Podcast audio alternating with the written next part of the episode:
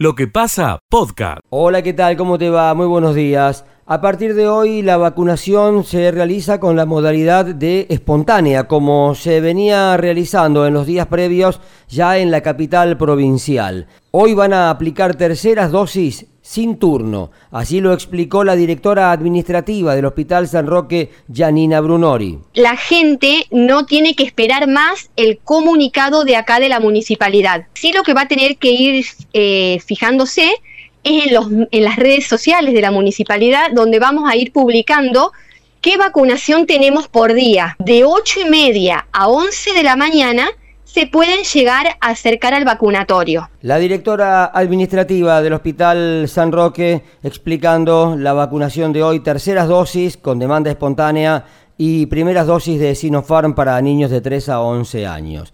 Son tres las personas que permanecen internadas en Justiniano Pose, en realidad no están en Justiniano Pose, las que estaban en el San Roque fueron dadas de alta ayer.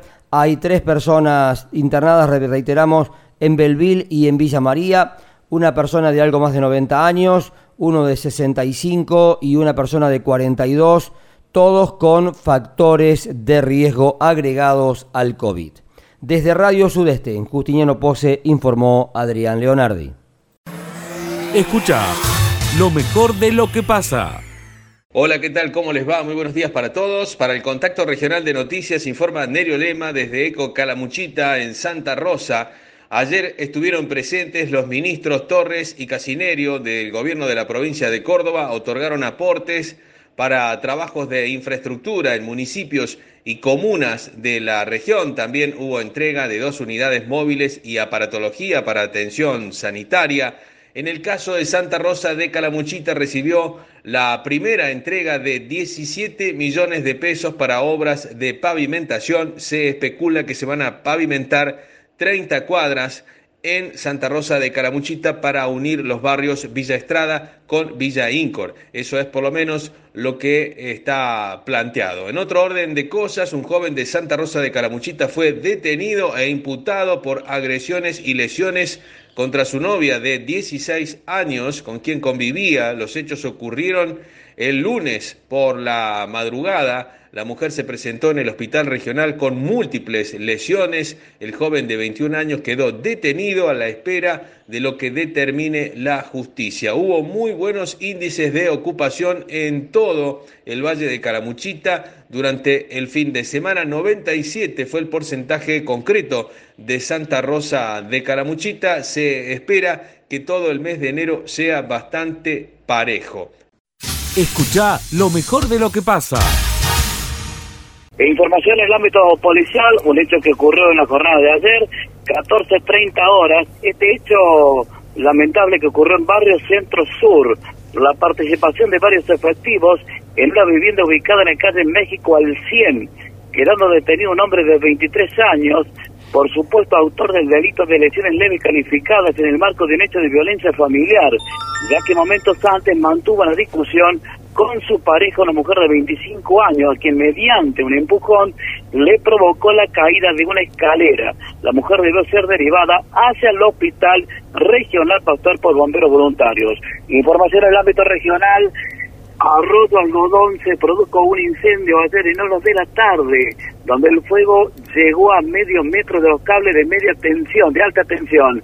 Pablo Giano, jefe de bomberos voluntarios, decía esto aquí a Radio Villa María. Eh, observamos una columna muy grande de humo, intensa, y bueno, dejamos todo lo que estábamos haciendo rápidamente y nos llegamos por eso pudimos evitar eh, que se quemara toda la, subestación y todo el alrededor. Nosotros estábamos con una autobomba de 10.000 litros y con un hidrante, entonces apagamos rápidamente las inmediaciones del auto, de la subestación, ingresamos al campo que está por atrás y bueno, seguimos apagando las malezas que eran bastante importantes porque es un campo sin trabajar, entonces había malezas de un metro y medio, dos metros de alto, en su mayoría cardos, y llegó a ingresar al predio de una fábrica láctea, eh, Charles Hides se llama, pero bueno, automáticamente vino otra dotación con cinco bomberos más, entre los dos autobombas lo, lo controlamos por suerte. Pregunta. Ahí está, Pablo Giano, jefe de bomberos voluntarios de Arroyo Algodón. Escucha lo mejor de lo que pasa. En lo que pasa llega el especialista del tambo, José Yacheta. Se te saluda José, son las 9 y 49, muy buen día desde Todo Agro. ¿Qué tal, Miguel? ¿Cómo te va? Muy buen día para vos, para toda la gran audiencia de AM930 y todo el equipo de lo que pasa.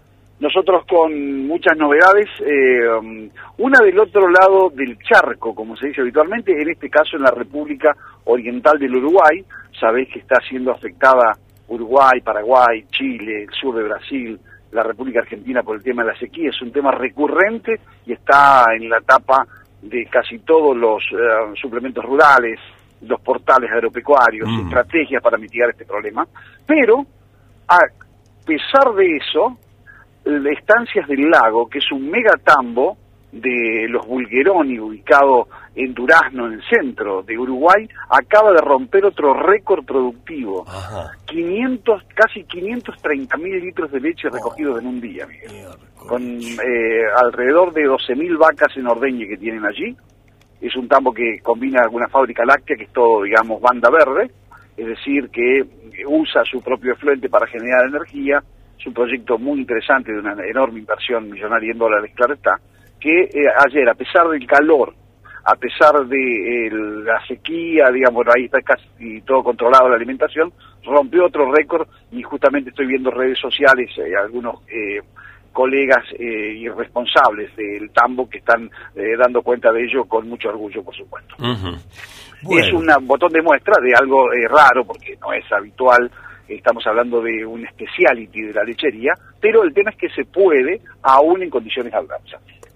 Miguel, el tema central de la jornada hablando de lechería es que se dio a conocer ayer el Siglea el precio, Mm.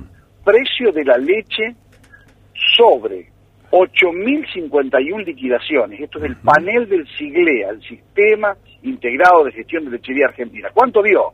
En pesos por litro, A ver. 34,35.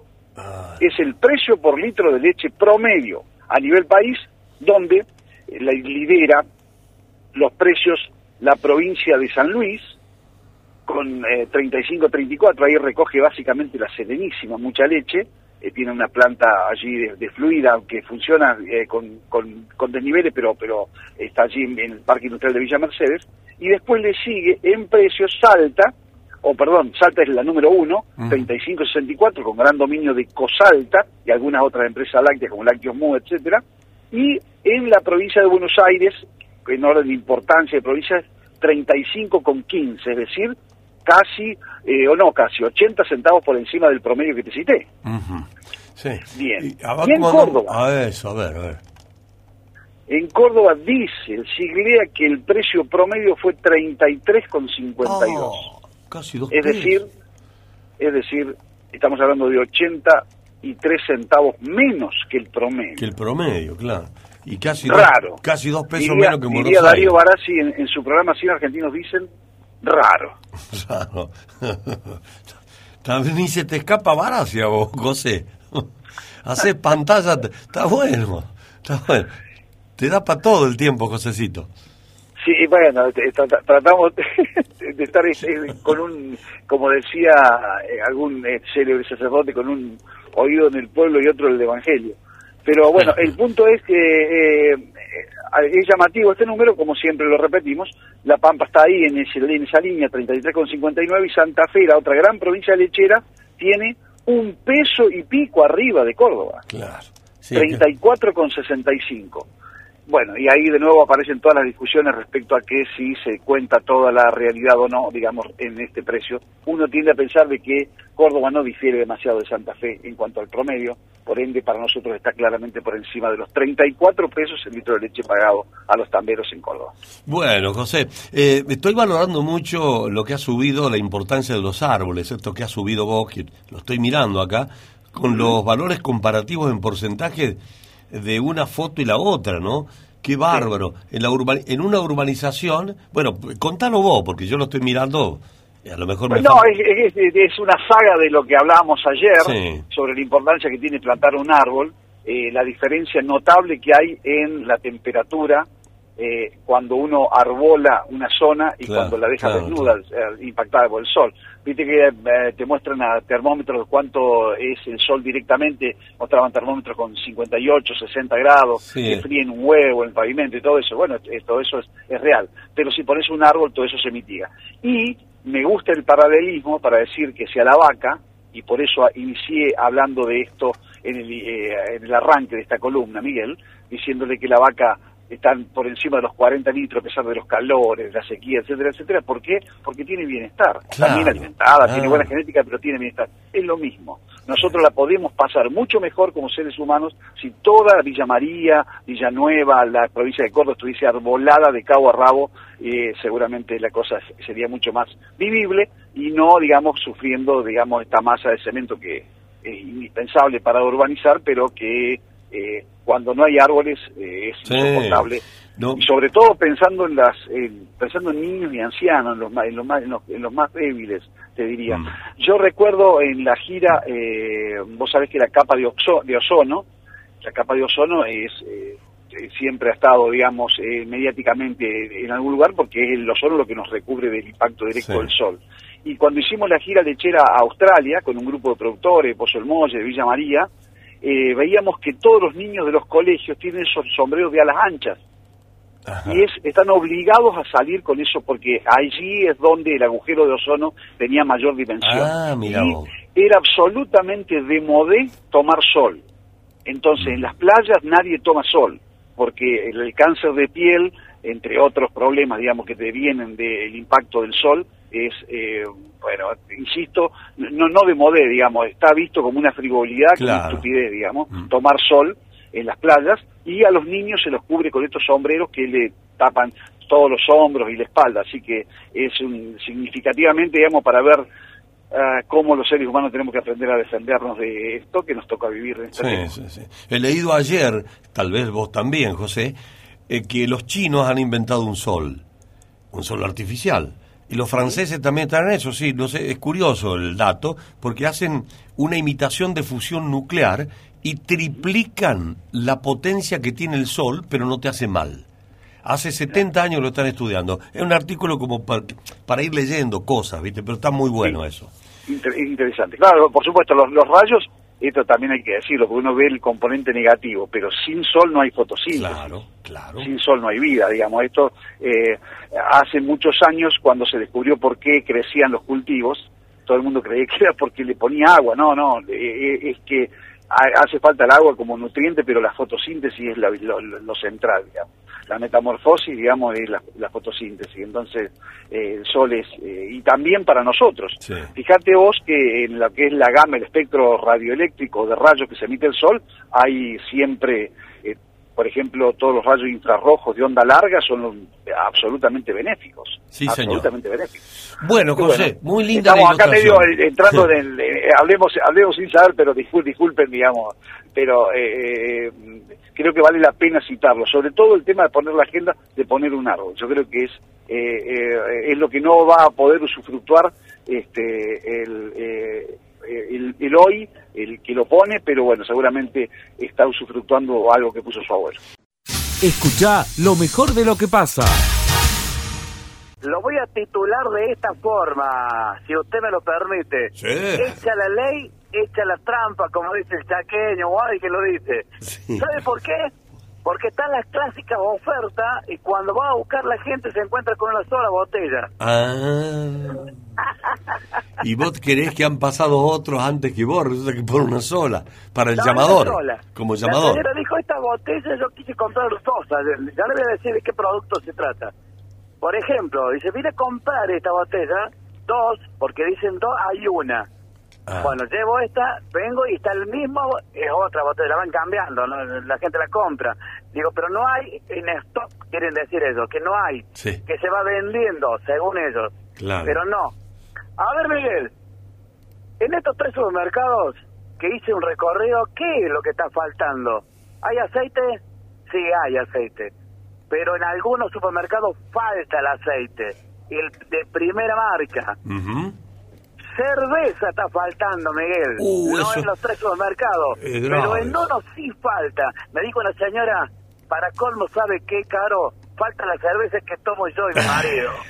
Oh, bueno, bueno, y falta otra gaseosa, la que yo le nombraba ayer, que se toma con ese licorcito o esa bebida, en realidad con el águila. El negro La Fernet. otra, eh, también de primera marca, está faltando la Voltola, que en estos tres supermercados aparece como oferta, en los tres supermercados. Ah. Pero no hay. En uno sí hay, en otro no hay.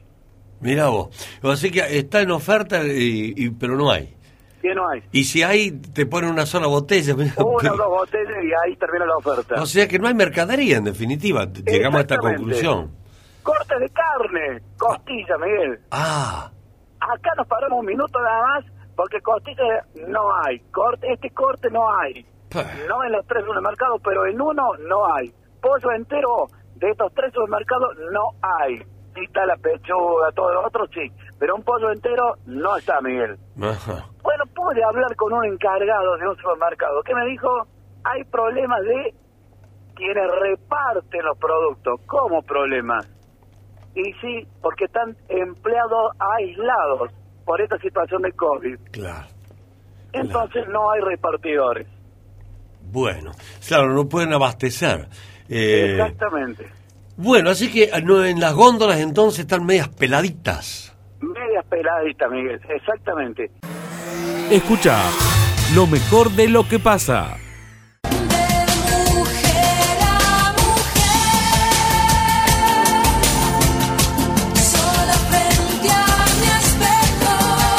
De mujer a mujer, con Rocío y Melissa.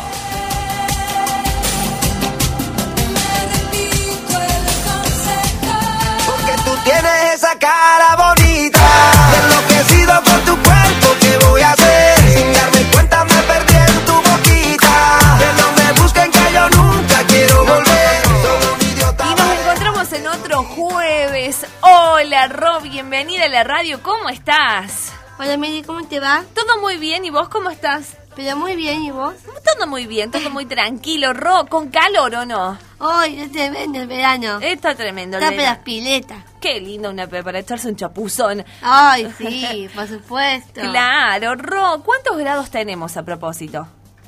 Temperatura 36 grados. ¿Y la humedad? Y la humedad 20%. Muy bien, Ro, ¿y a qué número nos pueden escribir los oyentes?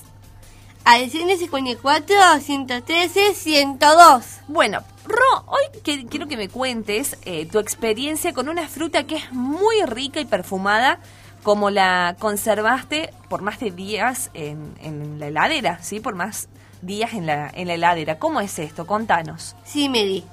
Compramos una nana o piña y sabemos que se descompone muy fácil y como hace tanto calor, no hay lugar fresco que aguante.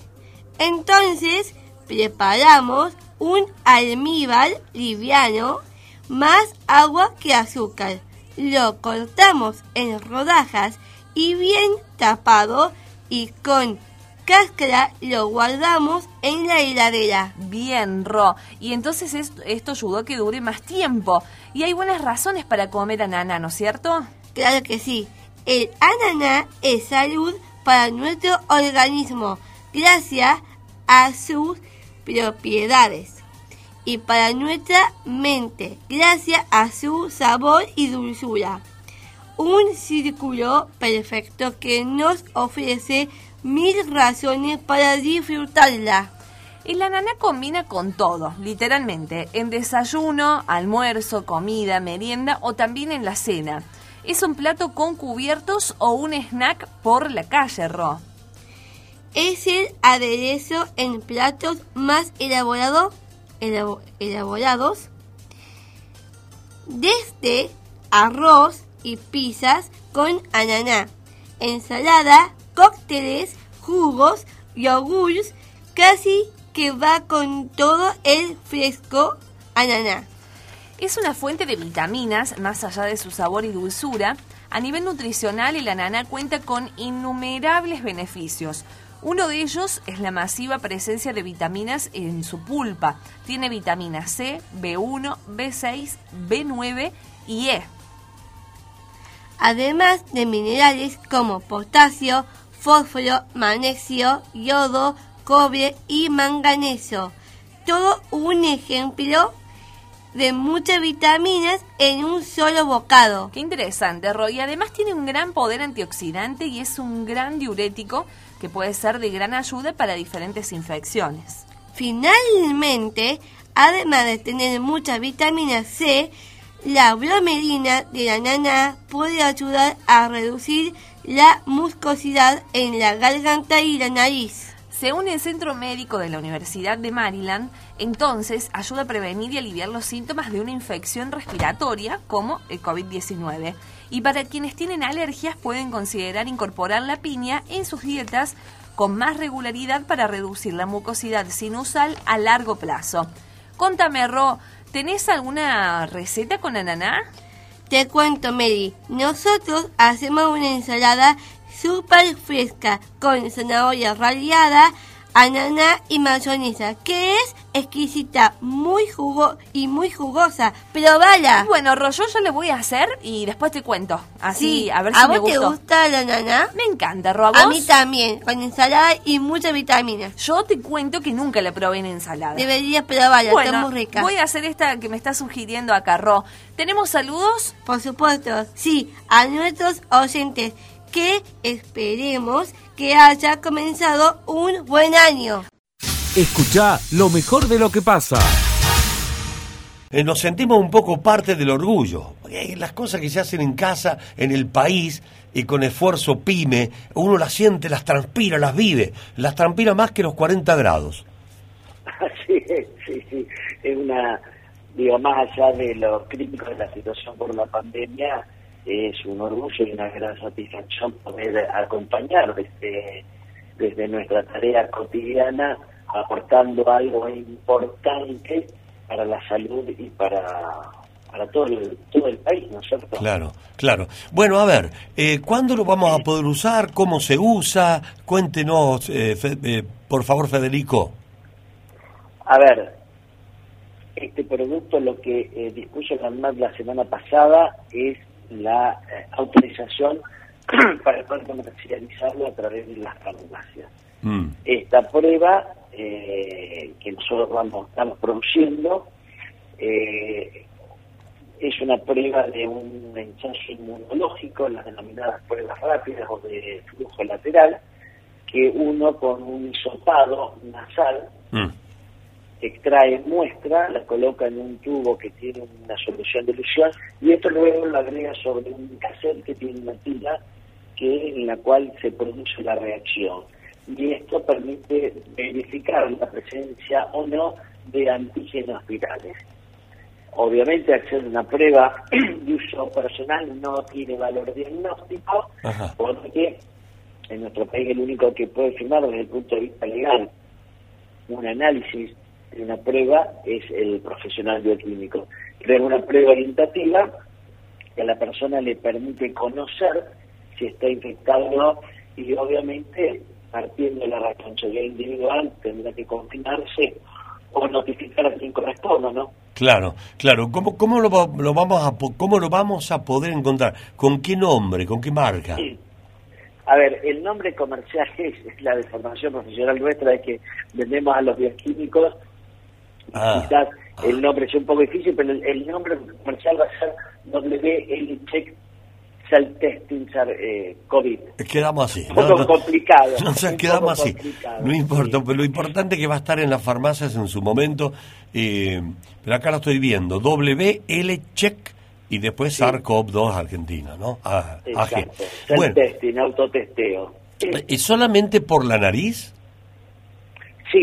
Esta, prueba está validada para ser usado con un hisopo o un hisopado nasal. El hisopo uno se lo coloca en la fosa nasal, entrando todo por 2,5 centímetros, y es obviamente distinto al tipo de hisopado que se usa para la prueba de referencia, que es la PCR, que es un hisopado nasofaríngeo que va más en profundidad. Esto es mínimamente invasivo, cualquiera se lo puede hacer, no hay que tener eh, temor y no, no se corre ningún riesgo. Bien. E- esa, ese código de barra que estoy viendo ahí en el, en la caja o en el estuche, no sé. Eh, ¿Ese sirve, es nada más que para detectar el producto o tiene que ver con eh, la información en el sistema? A ver, es una muy buena pregunta eso. Eh, lo que está elaborando el Ministerio de Salud es la colocación de un código, que no sé si será un código barra o un código QR, por el cual individualmente con ese código se identifica cada una de las determinaciones y por lo que he escuchado, no tengo, hasta hoy no tengo conocimiento si esto ya está definido formalmente, el, el farmacéutico carga el resultado en el sistema SISA que es a nivel nacional. Pero desconozco por el momento si eso ya está confirmado formalmente. Escucha lo mejor de lo que pasa. Esto se empezó a tomar recién a partir del 2013, la temperatura del agua, y el RESCO se estableció en el 17 de enero del año pasado, que marcó 24.3. Ah, y ahora pasaría... El 27 de enero, Sí, perdón, sí. 24 grados 3. Y ahora se espera que llegue a los 25 grados mañana, ¿no? De mantenerse y de llegar a los 40 grados que se espera de temperatura para la ciudad en el día de mañana. Bueno, pero eh, querido Mario, habitualmente el- el- la temperatura del agua del mar en, en la querida Mardel es 22 grados, 23 más o menos, 20. No, no, no, no. Eh, oscila entre los 17 y 19 grados habitualmente la temperatura del agua de Mar del Plata. Ahora sí, por eso quiero darle valor a los 25, para que la Claro, gente sí, sí, oscila entre los compara- 17 y los 19. Claro. Más Ah. cerca del verano vamos a los 19, terminando el verano en 17 y después, por supuesto, baja alrededor de los 15 grados durante el año. Sí, después que se arreglen los peces ahí. no, no, nosotros no. Mario, de ellos y de los surfistas. Bueno, así que 25 grados puede tener la temperatura del agua en Mar del Plata. Mirá qué lindo los que están turisteando ahí. Contanos los números, los clásicos informes de, de un movilero. Contanos. Sí, te cuento, mira Miguel, para esta primera quincena que cierra ahora este fin de semana, por lo que se espera que este fin de semana particularmente llegue casi al 100% de la ocupación hotelera de Mar del Plata, porque se produce el cambio de quincena de los que van y de los que vienen, actualmente se habla de un 85% de ocupación. Ajá. En cuanto a lo que es alquileres de departamentos y casas, el, el Colegio de Martilleros habla de un 78% de alquiler, pero tanto el sector hotelero y gastronómico como el sector inmobiliario hablan que esperan la segunda quincena de enero que históricamente en Mar del Plata siempre obtuvo mejores resultados en cuanto a lo que es eh, alquileres o visitas de turistas a la, a la ciudad. Sí. Se estima que en la segunda quincena se va a hablar, va a hablar de un 90-95% de ocupación de la ciudad en los distintos ah, eh, aspectos. En lo que refiere a balnearios, muchos balnearios ya directamente antes de comenzar la temporada ya tenían vendida todo el alquiler de carpas y de sombrillas y, eh, y actualmente eh, ah, se habla de un porcentaje de ocupación de entre un 70 y 80% en los Ajá. que no lograron vender todo en lo que fue con el plan, por ejemplo, previaje o con las reservas hoteleras o las promociones que se dieron antes de, eh, de enero del 2022. Bien. Bueno, ahora hablando de, hablando un poquito de los números, comer, esas cosas, porque hay gente que está embalando. En la segunda quincena está apuntando con la trompa el auto para allá. Comer como siempre, Miguel. Tener las opciones económicas, las que hablamos en la, en la temporada pasada, de comerse el choclo o la hamburguesa en los chiringos en la, en la playa, que una hamburguesa ronda entre los 250 y 400 pesos en la playa. Eh, un choclo anda 250 pesos, el pancho famoso anda entre los 200 y los 250 pesos, y a todo eso generalmente hay que sumarle bebida. Un particular que se dio este año es que los combos de comida y bebida no se dieron para bajar un poco el valor de lo que son eh, los productos alimenticios. Entonces, uno come y o puede llevarse la famosa heladerita para tomar algo o eh, comprar la bebida en el lugar que siempre es un poquito más caro. Claro. En cuanto a, a- a la comida en, en restaurantes, el plato de raba oscila a los 600, 800 pesos, dependiendo del lugar. Y en la cantina del puerto, por ejemplo, tenés en el mismo lugar, que es como una rotonda gigante, en los distintos eh, restaurantes del lugar tenés distintos precios, pero oscilan un plato de raba eh, como para darse el gustito de venir a Mar del Plata y comer rabas, entre los 600 y 800 pesos. Por supuesto que es un plato para entrada, ¿no? No es un plato que pueda no, comer y decir, ya me ya almorcé. Sí, y, y decime, ¿Chichilo está todavía ahí? Sí, por supuesto. Y bueno, Chichilo ¿cuánto- es un clásico platense. Sí. ¿Cuánto cuesta una cena en Chichilo? Pues, ponete que comamos, qué sé yo, eh, un algo a la plancha, un buen pescado a la plancha, fresquito, que lo sacan ahí, este, con una ensaladita que te servís, ahí sigue siendo autoservice, eso sí. Sí, sí, sí, sí.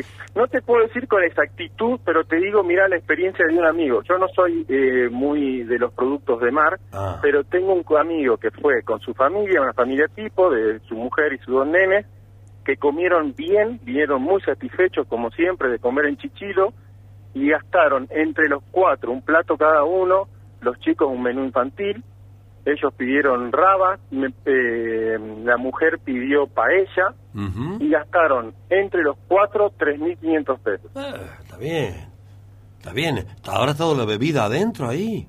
Sí, sí, sí, sí, tranquilo igual por el tema del control de alcoholemia, así que la bebida había sido una gaseosa compartida entre los cuatro. A la noche tenemos grandes operativos de alcoholemia y el Mar del Plata es alcohol cero a conducir. Bueno, ahí nos has dado una guía linda. Bueno, sé que está lindo. eh, Mar del Plata espera más gente a partir del lunes, porque claro, hay cambio de quincena. Está lo que recién señalabas, ¿no? La esperanza puesta en la segunda quincena de enero. Que tre- Sí, igual en esta primer quincena, Miguel, te digo que con los números que se vienen dando eh, están bastante conformes. Eh, sí, por supuesto, como pasará también en Córdoba, tienen un gran problema de la ausencia de personal por COVID, se habla de un 30% de, ausentismo, por lo que hay mucho eh, hotelero y gastronómico trabajando hasta los mismos dueños, familiares de los dueños, para cubrir espacios pero en cuanto a lo que es el nivel turístico, la cantidad de gente que se volcó por la costa marplatense, eh, los números hasta ahora son más que eh, conformes en todos los ámbitos y sectores que viven del turismo.